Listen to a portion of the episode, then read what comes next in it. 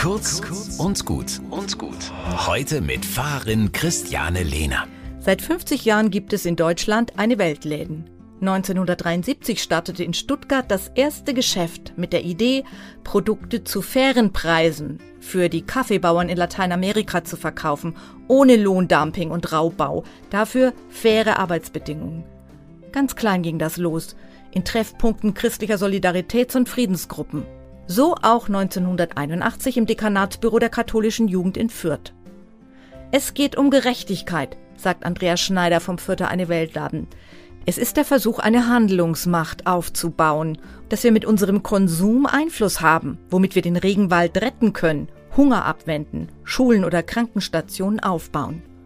Und es bleibt noch Geld übrig, mit dem sich die Bauern einen Garten zur Selbstversorgung kaufen können oder eine Milchkuh.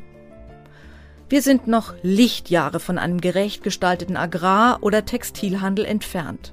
Aber wir können mithelfen und den eigenen Lebensstil so gestalten, dass sich die Wertschöpfung verändert, dass Gerechtigkeit aufblüht.